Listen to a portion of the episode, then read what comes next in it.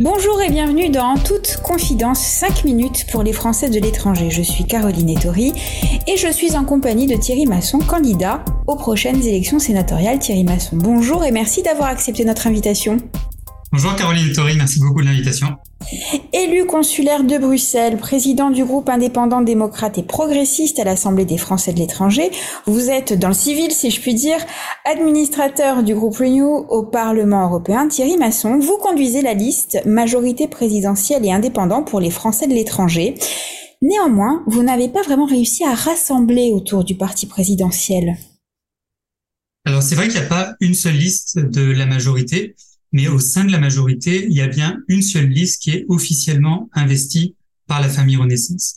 C'est-à-dire une seule liste qui dispose du soutien d'une majorité de grands électeurs et une seule liste qui a une majorité de députés à l'Assemblée nationale également derrière elle. Vous savez, pour faire gagner son équipe, euh, on ne peut pas jouer en solo et jouer contre son camp.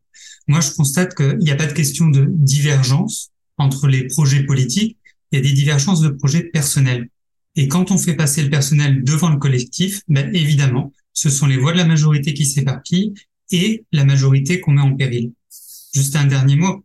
Euh, au-delà de cette élection, le projet, le président de la République, il a appelé un moment d'unité et de responsabilité. On doit trouver des consensus. Donc, déposer des listes dissidentes dans un tel contexte, c'est particulièrement dommageable. Moi, je tire ma légitimité pas simplement d'une étiquette politique, je travaille avec tous les élus de la majorité et des élus indépendants depuis plusieurs années. Et c'est de là que je tiens ma légitimité. Et j'appelle tous les électeurs de la majorité et les élus indépendants à soutenir cette liste officielle. Si vous êtes élu, comment allez-vous concilier euh, calendrier électoral et action politique, continuité de l'action politique, puisque je rappelle que votre mandat s'achèvera après l'élection présidentielle de 2027 je pense que ceux qui pensent à l'après 2027 maintenant mettent le projet présidentiel en péril. Aujourd'hui, on doit tous être complètement mobilisés pour faire en sorte que les engagements qu'on a pris devant les Français, aussi en ce qui concerne les Français de l'étranger, puissent être mis en œuvre. C'est-à-dire que euh, l'ensemble de la force politique composée par la majorité présidentielle doit avoir un seul objectif, ça doit être celui-là. Quels sont selon vous les enjeux de la prochaine mandature pour les Français de l'étranger? Alors, à mon sens, il y a trois éléments qui me semblent euh, importants à mettre en œuvre. Le premier, c'est de réviser la loi qui a été adoptée en 2013 sur les conseils consulaires. Pour moi, on doit clarifier les compétences de, des élus, renforcer leurs prérogatives et faire en sorte, par exemple, que quand l'administration diverge des positions prises par le conseil consulaire, elle soit dûment euh, justifiée. Le deuxième enjeu, j'aimerais qu'on adopte un pacte nouveau départ pour les victimes de violences à l'étranger. Quand on est victime de violences à l'étranger, on a en plus des barrières culturelles, linguistiques, juridiques.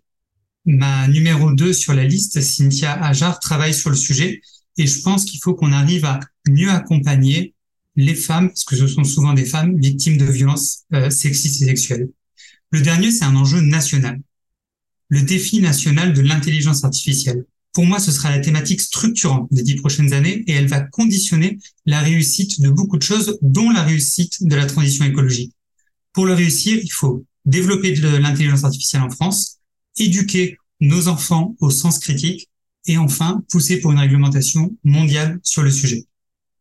Pour conclure, en toute confidence, Thierry Masson, comment envisagez-vous votre rôle de promoteur de la France à l'étranger? Alors, j'ai vécu toute ma vie professionnelle à l'étranger. J'ai euh, été membre d'associations comme l'Union des Français de l'étranger, euh, des associations d'entrepreneurs français de la tech. Moi, il y a trois engagements du président de la République avec ma liste que nous voulons euh, mettre en avant. Premièrement, maintenir l'effort pour l'enseignement français à l'étranger. Il y a un demi-milliard qui est investi, il faut maintenir cet effort. Le deuxième, c'est partager notre culture. Et pour ça, on veut faire en sorte que le pass culture soit aussi disponible pour les jeunes français à l'étranger. Le dernier, c'est promouvoir notre langue. On veut mettre en place le pass éducation langue française pour que nos jeunes puissent également apprendre le français. Tout ça avec toujours la même méthode, l'écoute, l'empathie et les résultats. Thierry Masson, merci d'avoir répondu à nos questions en toute confidence. 5 minutes pour les Français de l'étranger, c'est fini pour aujourd'hui. On se retrouve très bientôt, toujours sur lesfrançais.presse.